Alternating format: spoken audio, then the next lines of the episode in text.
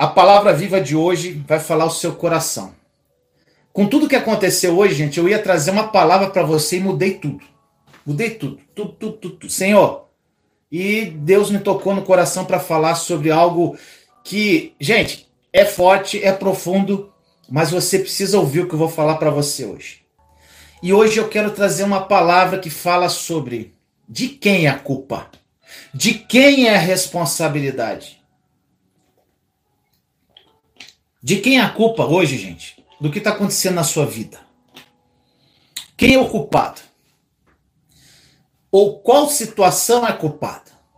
Nós, como seres humanos, temos essa, essa grande, esse grande defeito, digo assim. Nós precisamos encontrar um culpado, uma culpada ou algo que trouxe essa situação ruim na nossa vida. A gente tem sempre que apontar. E a palavra que eu quero trazer para você hoje, meu irmão, minha irmã, sempre com papel e caneta, se você quiser, anote as passagens e depois reflita nas passagens. É uma, uma passagem bem conhecida, mas que eu vou dar um enfoque que vai falar sua alma. Essa palavra está em Gênesis, capítulo 3, versículos 12 e 13. Olha o que a palavra diz.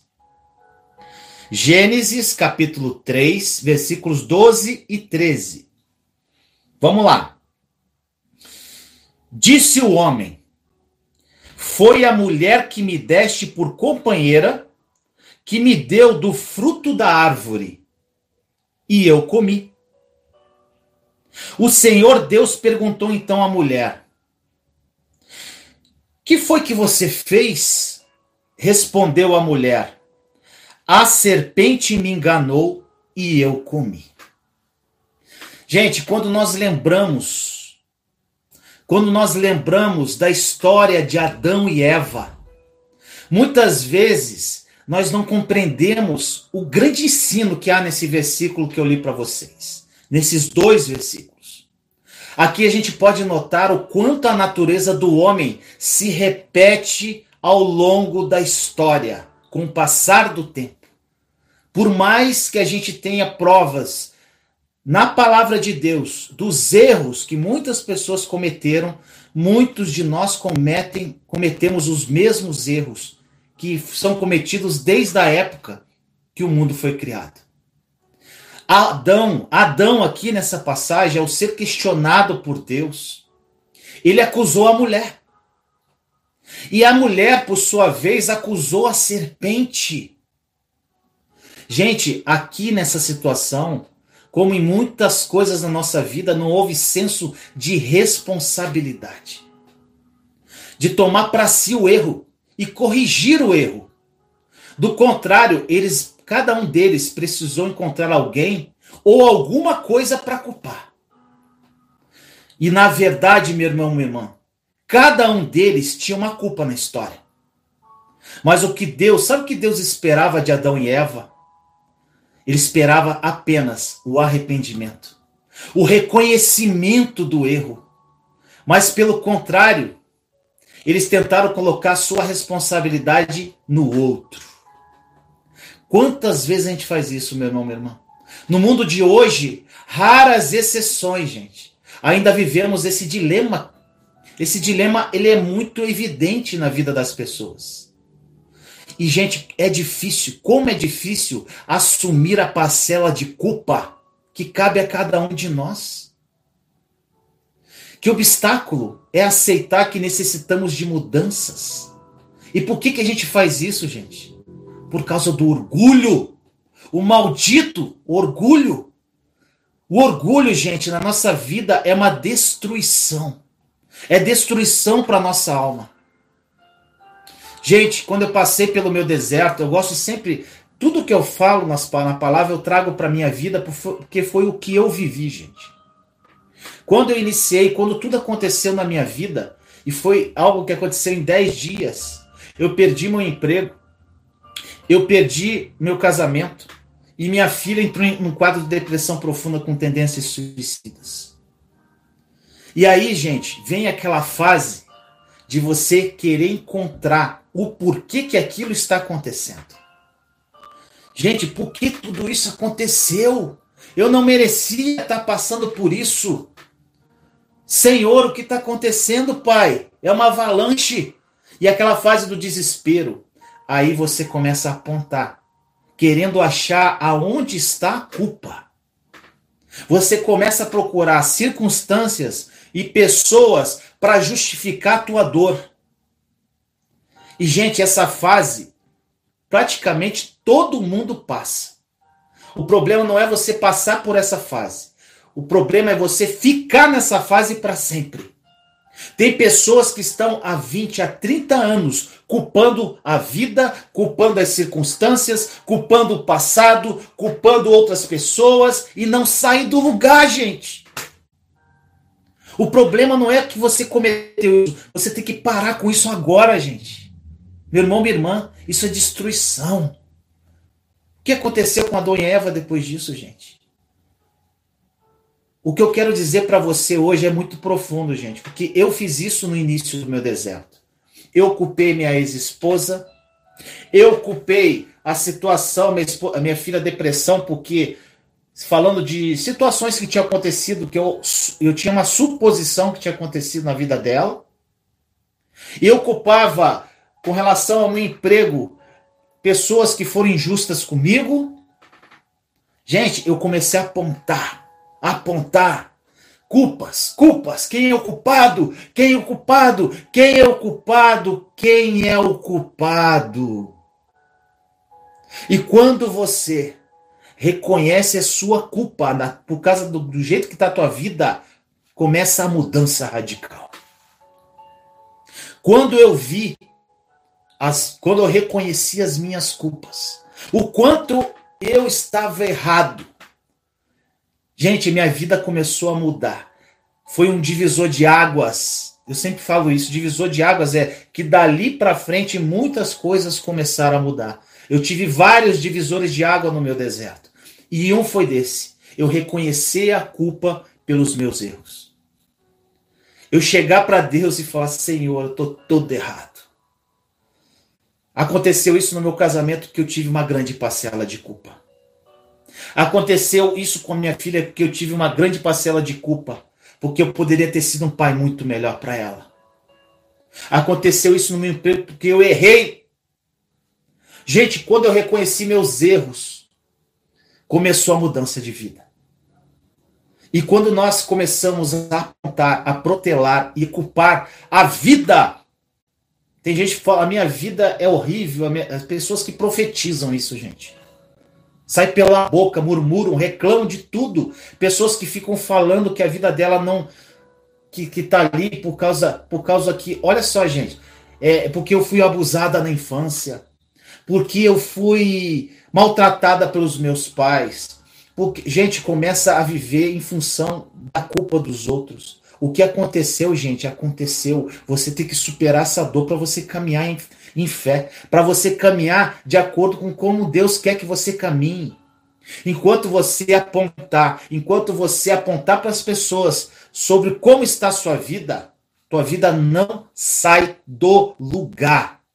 E eu conheço pessoas que estão há 20, 30 anos aprisionadas e não assumem a parcela de culpa, não querem pagar o preço da mudança e não saem do lugar. Algumas pessoas perguntam para mim, Vinícius, em dois anos, como você mudou? Cara, o que aconteceu na tua vida? Porque eu paguei o preço, gente. Eu, eu paguei o preço. E eu pago o preço até hoje, gente. E é um preço que vale muito, muito a pena pagar por mais dor e sofrimento que você pode passar. Então, meu irmão, minha irmã, assuma a parcela de culpa que cabe a você. Pare de apontar para as circunstâncias. Pare de apontar para o vizinho. Olha para você. Gente, essa história, nós aprendemos muito com a história de Adão e Eva. O homem, ele tem uma natureza que precisa ser lapidada todo dia. Nós, nós não podemos ser somente consoladores de nós mesmos, nos consolando. Nós temos que ser nossos próprios educadores. A gente tem que aprender, gente. E reconhecer que nós estamos em falta com as outras pessoas também. Isso é algo também que nos corrói.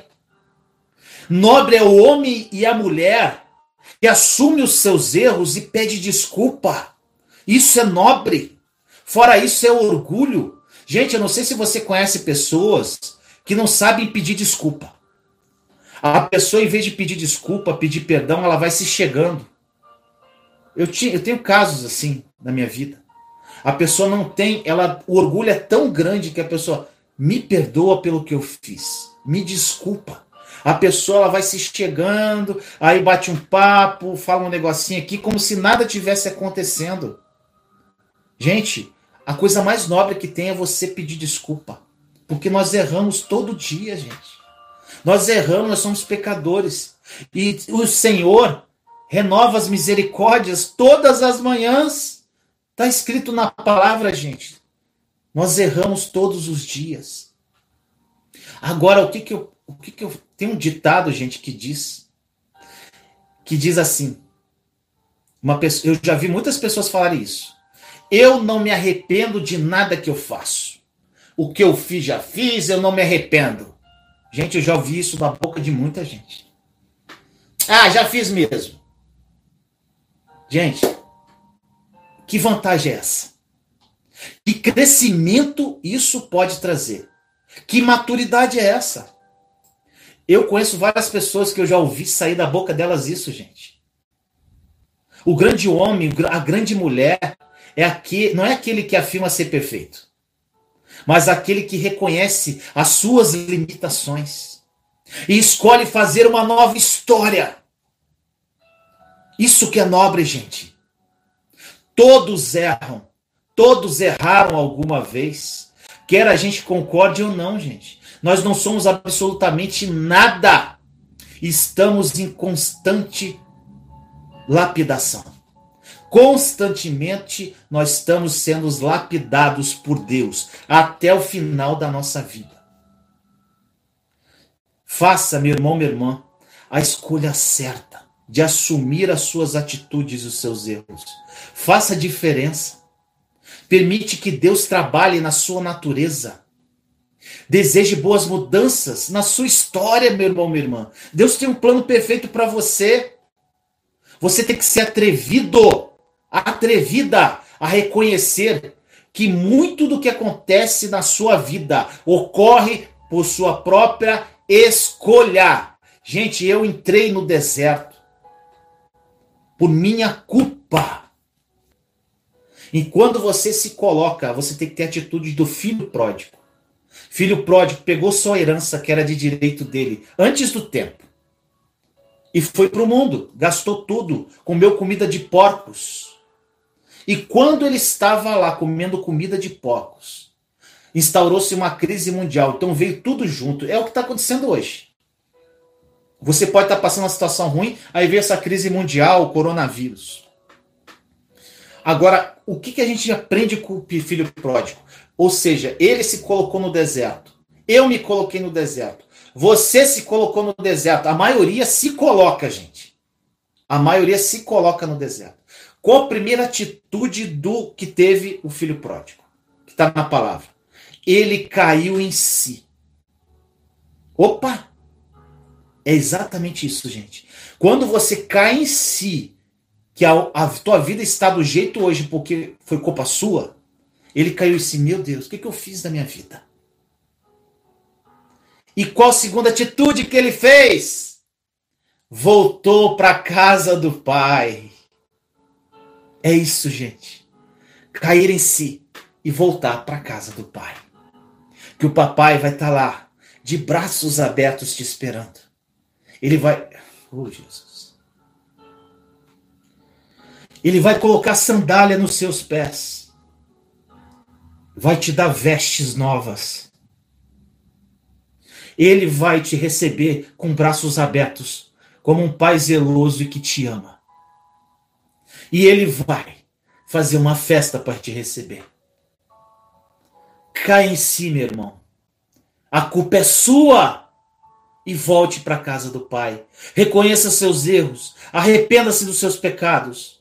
E recomece. Nós servimos um Deus de recomeços.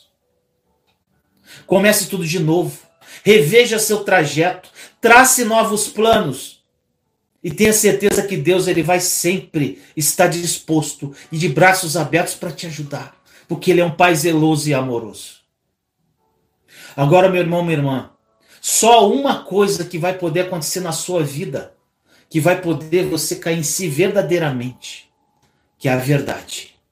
Gente, a verdade, somente a verdade que pode nos libertar. Olha o que diz na passagem em 1 João, capítulo 1, versículos de 8 a 10. 1, 1 João, capítulo 1, versículos de 8 a 10. Gente, eu sempre falo, para quem está começando a ler a Bíblia, comece a ler as cartas de João. As cartas de João falam sobre exatamente isso, sobre a verdade, sobre o amor de Deus. Então é um ótimo começo para quem está começando a ler a palavra. Olha o que diz a palavra. Se dissermos que não temos pecado nenhum, a nós mesmos nos enganamos. E a verdade não está em nós. Se confessarmos os nossos pecados, ele é fiel, just, fiel e justo para nos perdoar dos pecados e nos purificar de toda injustiça. Se dissermos que não temos cometido pecado, fazemo-lo mentiroso e a sua palavra não está em nós. Gente, reconhecer a verdade sobre os nossos erros não é uma tarefa fácil, gente. Nós precisamos deixar o orgulho de lado. O orgulho e pedir perdão a Deus com toda a nossa alma, de todo o nosso coração. E o Senhor aqui, como diz, ele é rápido para nos perdoar, se nós nos arrependermos verdadeiramente. Por muitas vezes nós tentamos procurar algum tipo de desculpa, gente. Como aconteceu com Adão e Eva, que eu falei agora há pouco. Desculpa para o erro. E essa não é uma maneira que de Deus enfrentar a verdade. Nunca dê desculpas para Deus. Eu escrevi uma mensagem esses dias sobre unção e presença, não sei se você assistiu. E eu conto a história de Saul. Saul cometeu um erro, ele começou a dar desculpa. Ele perdeu a presença de Deus, gente. Devido às desculpas, em vez de reconhecer um erro. É muito natural do ser humano ele querer justificar suas ações. Isso é da natureza humana. Mas na palavra de Deus, na palavra de Deus diz que a nossa justificação se encontra somente em Cristo Jesus. Nós temos que entender, gente, nós temos que viver a palavra e a palavra é verdade. Nós somos justificados diante de Deus depois de pecarmos apenas pelo sangue de Jesus e não por desculpas. Nós somos justificados pelo sangue de Jesus. Olha o que diz em 1 João, em João, João, Evangelho de João, capítulo 1, versículos de 1 a 5. No princípio era o Verbo, e o Verbo estava com Deus, e o Verbo era Deus. Ele estava no princípio com Deus. Todas as coisas foram feitas por intermédio dele, e sem ele, nada do que foi feito se fez. A vida estava nele, e a vida era a luz dos homens. A luz resplandece nas trevas, e as trevas não prevaleceram contra ela. Gente, aqui essa palavra diz que a verdade, a verdade é a própria luz. E segundo a palavra, a escuridão jamais subjugou a luz e jamais subjugará. A verdade, meu irmão, minha irmã, é uma poderosa arma contra a escuridão. A verdade vai nos libertar. É a verdade que nos liberta. E ela é revelada pelo Espírito Santo. Eu fiz uma live que eu falei como você ser conduzido pelo Espírito Santo. É Ele que vai levar a verdade para você. Na palavra diz que Ele é o Espírito da verdade. Ele vai revelar não só a verdade da palavra de Deus, mas ele vai revelar a verdade sobre você. E a verdade dói, mas liberta. Satanás, meu irmão, minha irmã, o inimigo da nossa alma, ele gosta da escuridão. E ele quer manter as coisas lá, escondidinho no escuro. É isso que ele quer. Mas o Espírito Santo, ele quer nos libertar, trazendo para a luz o que deve ser tratado, gente. Visando a nossa verdadeira libertação. Gente, quando o Espírito Santo começa a revelar e trazer a verdade, ela começa a vir à tona. Gente, coisas que eu nunca imaginei. Coisas assim que eu fiz no meu passado que eu nem lembrava, gente. Aquela coisinha que estava escondido ou que você mesmo escondeu querendo esquecer, vem tudo à tona. E quando vem à tona dói, porque a gente vê o quanto imperfeito nós somos. E ali você pede perdão e você vai sendo liberto dia a dia, de fé em fé, de glória em glória.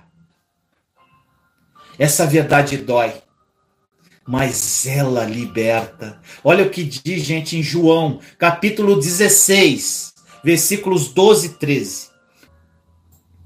Tenho muito ainda a vos dizer, mas vós não o podeis suportar. Agora, quando vier, porém, o Espírito da Verdade, ele vos guiará toda a verdade. Gente, olha só, Jesus, ele poderia ter, sabe o que, que ele poderia ter feito? Ele poderia ter revelado toda a verdade aos seus discípulos. Mas ele tinha consciência que eles ainda não estavam preparados para receber muita coisa. Eles deveriam aguardar o Espírito Santo descer e habitar em cada um. Depois que Jesus morreu, depois que ele ressuscitou e subiu ao céu, ele nos enviou o Espírito Santo. Jesus nos enviou o Espírito Santo com a finalidade de trabalhar comigo e com você, meu irmão, minha irmã. Sabe para quê?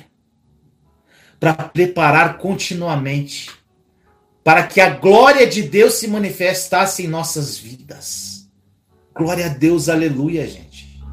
Nós temos o Espírito Santo em nós, o Espírito da verdade. O Espírito é chamado Espírito da verdade, gente. E apenas a verdade vai nos libertar. E esse é o grande motivo para que a gente enfrente a verdade sobre nós mesmos. Caso contrário, se isso não acontecer, o Espírito Santo ele não vai poder trabalhar na sua vida e na minha. Se a gente não trabalhar essa verdade sobre nós, nós temos que trabalhar todos os erros que nós temos em nosso coração, nossa alma, gente. Faça um exame de consciência. Eu já fiz isso, gente. Faça um exame de consciência. E reflita se existe algo em você que te incomoda, que incomoda os outros Coloque no papel, escreva e peça para o Espírito Santo te revelar a verdade sobre aquilo e te libertar, gente. Ele vai fazer isso. Faça um exame, meu irmão, minha irmã. Pode ser alguma coisa em seu passado que está te incomodando. Pode ser uma pessoa, pode ser um acontecimento, uma circunstância que pode ter acarretado qualquer tipo de mágoa, de ressentimento, seja o que for. Qualquer coisa, gente. Esta situação pode ser a causa da sua atitude, do seu comportamento errado de hoje. Às vezes é algo muito sutil, gente, que pode estar tá, você tá preso, acorrentado e não consegue caminhar.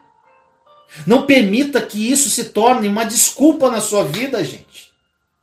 Para você ficar aprisionado pro resto da vida, como eu vejo milhares de cristãos aprisionados você tem uma grande oportunidade hoje, meu irmão, minha irmã, de se libertar definitivamente de cada escravidão da sua vida.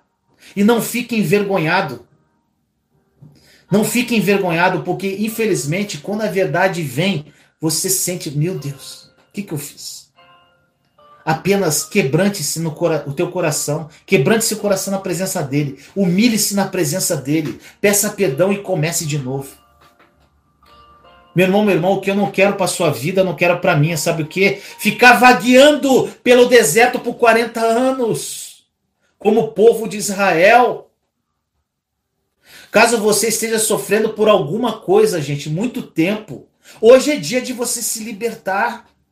Gente, tem gente que está anos, gente, anos aprisionado. Só que, gente, uma coisa eu falo para você. Essa libertação não é algo que acontece da noite pro dia, gente é gradual, é dia a dia, é de fé em fé, é de glória em glória. Mas Deus quer te libertar hoje. Hoje é um dia que você pode decidir isso. Agora que você quer sua libertação hoje. Clame ao Senhor para revelar toda a verdade sobre a sua vida, sobre você mesmo. Quando essa revelação começar, meu irmão, minha irmã, suporte. Pois não vai ser fácil. Suporte. Porém, nunca se esqueça da promessa de Deus. De maneira alguma te deixarei. Jamais, nunca, jamais te abandonarei.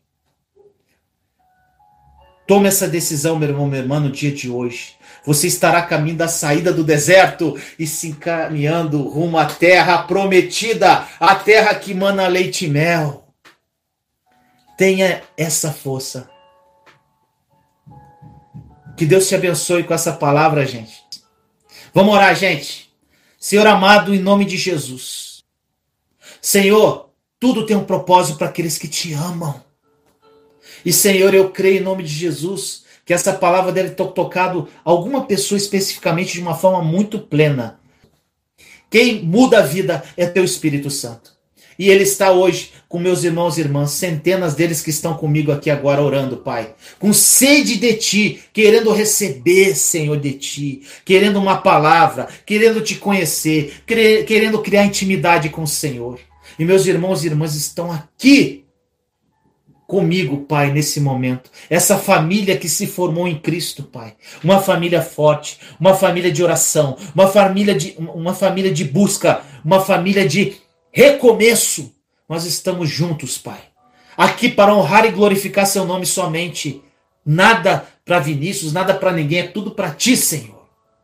Muitos testemunhos estão acontecendo e eu sei, Pai, que o teu Espírito Santo está trabalhando em corações agora. Seu Espírito Santo está entrando em lares agora. Seu Espírito Santo está entrando no coração de casais agora. Para honra e glória, Senhor, do seu nome. Obrigado, Deus, por esse dia. E que a tua vontade prevaleça em nossa vida, Pai. Obrigado, Pai, por esse dia. Obrigado pelos meus irmãos e irmãs. E que Deus abençoe poderosamente a vida de cada um deles, Pai.